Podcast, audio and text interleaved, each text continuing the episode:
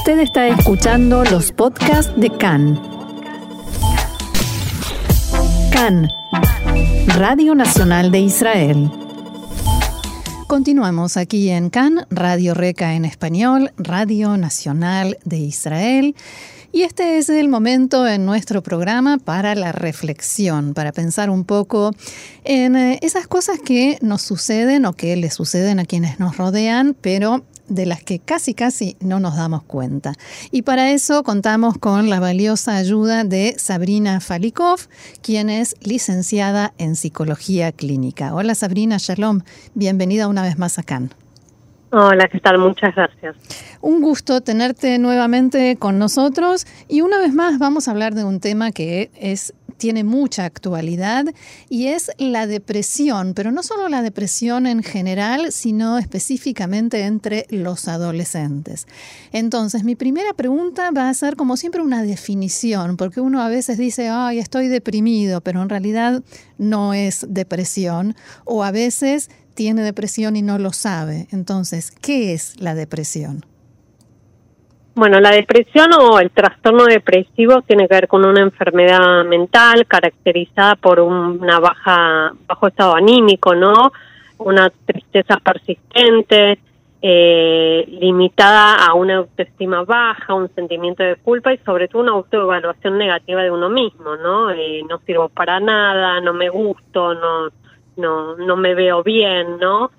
Se le suma también una pérdida de interés y placer por las actividades habituales, hay trastorno del sueño y alimentación, y se diferencia de lo que es la tristeza, porque la tristeza, digamos, va y viene, y esto tiene que ver con una continuidad a lo largo del tiempo. Ahora, muchas veces se dice, uy, esta persona tiene depresión, pero ¿por qué si tiene todo en la vida? ¿Hay algún eh, motivo? Sí, hay, hay determinadas personas, digamos, que tienen una base depresiva, ¿no? De, muchos años, eh, digamos que hasta puede ser, eh, eh, digamos, una disposición de, de, digamos, la psiquis de esa persona y determinadas situaciones, como ser en este caso el coronavirus, lo acentúa, lo incrementa y lo dispara, ¿no? Mm. Claro, el hecho de no poder salir, de no poder encontrarse con la gente, puede, eh, como decís, disparar cosas que estaban ya adentro. Exacto, digamos, el coronavirus trajo una situación atípica, ¿no? Eh, podríamos decir hasta inhumana o insana, ¿no? Mm. No ver a gente y si la ves no poder abrazarte, distancia social, no hacer determinadas actividades que uno estaba acostumbrado y que, que fomentaban a la salud eh, física y emocional, ¿no? Entonces, con todas estas limitaciones, hay algo de la psiquis que se ve, eh, digamos, limitada y genera estos trastornos. Ahora, ¿todo esto se repite de la misma manera cuando hablamos de adolescentes o hay características específicas?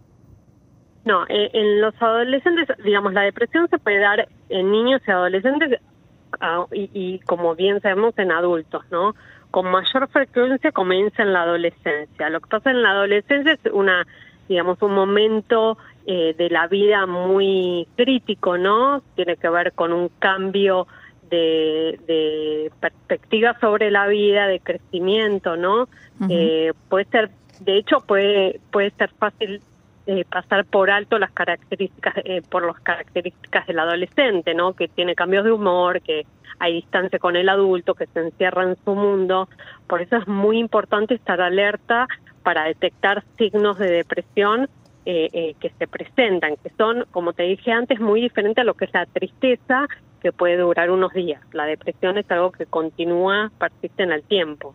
Claro, pero las, eh, digamos que es una zona gris, ¿no? Porque cómo saber si un adolescente está encerrado en su cuarto porque quiere escuchar música que a nadie más le gusta o porque está deprimido. Es verdad, bueno, pero como te mencionaba antes, digamos, lo que se genera en, en, la depresión, digamos, tiene que ver con una tristeza, tristeza persistente, ver al, adolescente triste constantemente, eh, ver situaciones eh, de autoestima muy baja, ¿no? Yo no puedo, yo no valgo, eh, sentimientos de, ansiedad, ¿no? de, de, querer estar encerrado por miedo al contagio o por lo que fuere, ¿no? Pero digamos, es algo que persiste en el tiempo, diferente a eh, encerrarse y decir no quiero hablar un par de días a semanas y meses, ¿no? De, no querer hablar y no conectarse con lo que sucede alrededor, de no ver amigos, por ejemplo, de dormir muchas horas. Mm, claro, eh, de no usar, por ejemplo, todos los medios tecnológicos que se usan hoy en día para reemplazar el encuentro, ¿no? Tal cual. Lo, lo que le pasa al adolescente hoy en día es que eh, digamos, hay algo que es de base, que ya de por sí se da en el adolescente, que es un momento crítico, ¿no? Como te decía antes, ¿no? Mucho cambio hormonal y mucho cambio en su vida, ¿no? Volverse independiente, eh, descubrir un mundo nuevo, ¿no? La vida del adulto. Pero por otro lado, lo que está en, en, esta situación en particular con el coronavirus es que el adolescente ve amenazado su proyecto vital, ¿no? Sus proyectos de personales, su futuro, ¿no? Hay una preocupación eh, que no debería darse en la adolescencia que se está dando, como ser preocupaciones por hacerse cargo del hogar, ¿no? Porque los padres se han quedado sin trabajo, por ejemplo. Eh, adolescentes que no tienen posibilidades económicas y no pueden acceder a una computadora para poder estar en contacto con otros. Todo eso genera mucha ansiedad y mucha depresión. Además, mm, ya no son niños, o sea que entienden bien la situación hasta el fondo, pero tampoco son adultos, entonces no pueden resolverla. Exacto, por eso es un, la adolescencia es, bisagra, ¿no? Es un, como el, el, niño, pero el pre el post niño, digamos, y, y el pre adulto, ¿no? Es una una bisagra en el ciclo vital de, la vida, ¿no? Valga la redundancia. Entonces, eh, juegan a ser niños por un momento, pero también entran al, al, a la vida adulta y esa vida adulta es muy, muy, en este momento de la vida, digo, por, por el coronavirus es muy riesgosa, ¿no? ¿Qué va a pasar conmigo? ¿Qué va a pasar con mi futuro? hay, hay adolescentes que se inician en la vida sexual y no se están pudiendo iniciar, digamos, tener contacto con el sexo opuesto. Ah, eh, hay todo una nueva eh, rearmado de lo, de lo que es el vínculo social en el adolescente. Sí, en, todos y, especialmente o también en los adolescentes. Ahora, eh, también se da la situación en la que están rodeados por adultos que tampoco están en una situación normal, que están con un exceso de preocupaciones, muchas veces encerrados en aislamiento, y esto supongo que no ayuda mucho, ¿no? Tal cual, no, no ayuda y por eso es muy importante el diálogo, ¿no? Fomentar el diálogo, que si el adolescente eh, eh, tiene posibilidad de comunicarse con sus padres, le poder comunicar esas preocupaciones, ¿no? Tanto del adulto como del adolescente, ¿no? Entonces, darse un tiempo para charlar con ellos, como te decía, fomentar el diálogo, ¿no? Validar lo que sucede, porque si no es esconder todo bajo la alfombra y de ahí también los trastornos mentales, ¿no? El cuerpo habla lo que no está hablando, digamos, eh, eh, en palabras. Mm. Claro. ¿Es bueno que el adulto también le cuente sus preocupaciones al adolescente o es contraproducente? Eh, ni mucho ni poco, digo yo siempre, mm. ¿no? Ni todo ni nada, ¿no? Eh, es un buscar un intermedio. Una cosa es decirle a, un adolescente, mira, tenemos que reducir gastos porque la situación está muy difícil, a decir, eh, no sé, estamos en un minus, no vamos a poder salir de un minus, eh, me quedé sin trabajo y no sé cómo vamos a hacer, digamos, una cosa es informar acerca de una determinada situación, que es parte porque él convive con esos adultos, y otra cosa es alertar y, generar una preocupación y no una ocupación de ese problema, ¿no? O sea, transmitir la situación pero no el drama. Exacto. Ese es otra, otro, otro punto importante, ¿no? Lo del drama que mencionas, porque hay que evitar un poco la exageración ¿no? Mantener por un, sentido de la perspectiva, ¿no? No todo está mal, ¿no? Poder ayudar al adolescente a hacer también foco en lo que sí está bien, en lo que sí está funcionando, en lo que sí puede, ¿no? Evitar exagerar.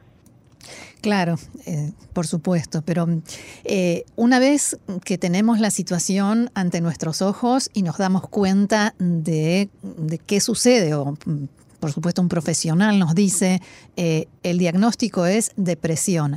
¿Qué se puede hacer?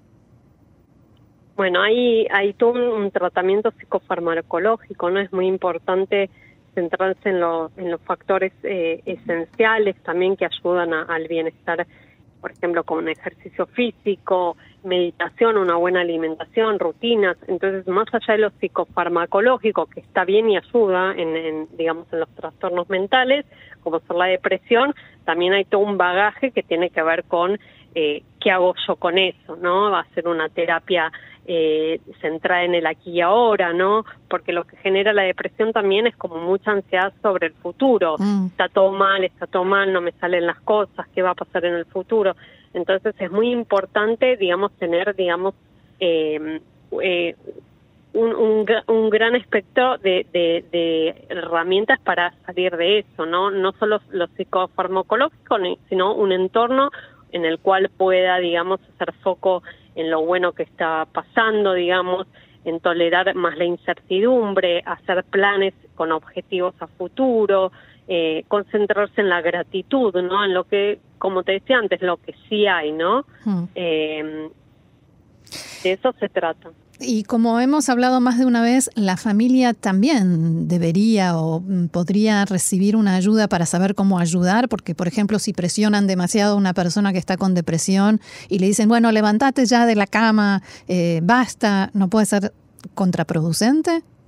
Claro, por eso es muy importante eh, no subestimar al adolescente, sino observar qué está pasando, no prestar atención a esos, a esos pequeños cambios que se que se van generando y como bien decís, eh, decirle al adolescente, bueno, levántate, dale, hazte la cama y salí de tu pieza, eh, no es un, modo correcto de poder actuar, ¿no? ¿no?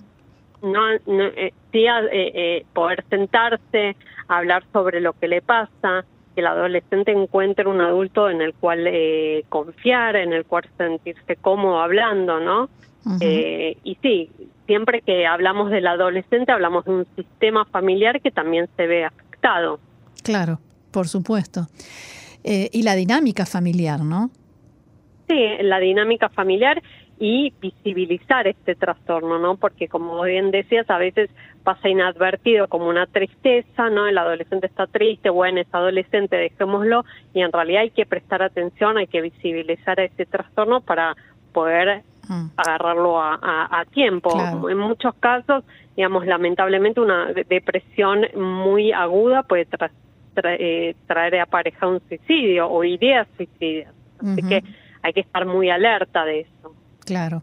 Eh, como decías antes, siempre guardando las proporciones, ¿no? No quiere decir que, que, un adolescente que está triste va a terminar suicidándose, sino que eh, en un caso de depresión aguda, como, como mencionabas como depresión aguda y no todos los casos de depresión aguda, ¿sí? Mm. Digamos, eh, como vos bien decís, no todos los adolescentes sufren este trastorno, no todos los trastornos son de la misma manera, no todos los trastornos se presentan de la misma manera y, no todos los trastornos eh, eh, condicen al, al mismo tratamiento, cada uno necesita un tratamiento diferente.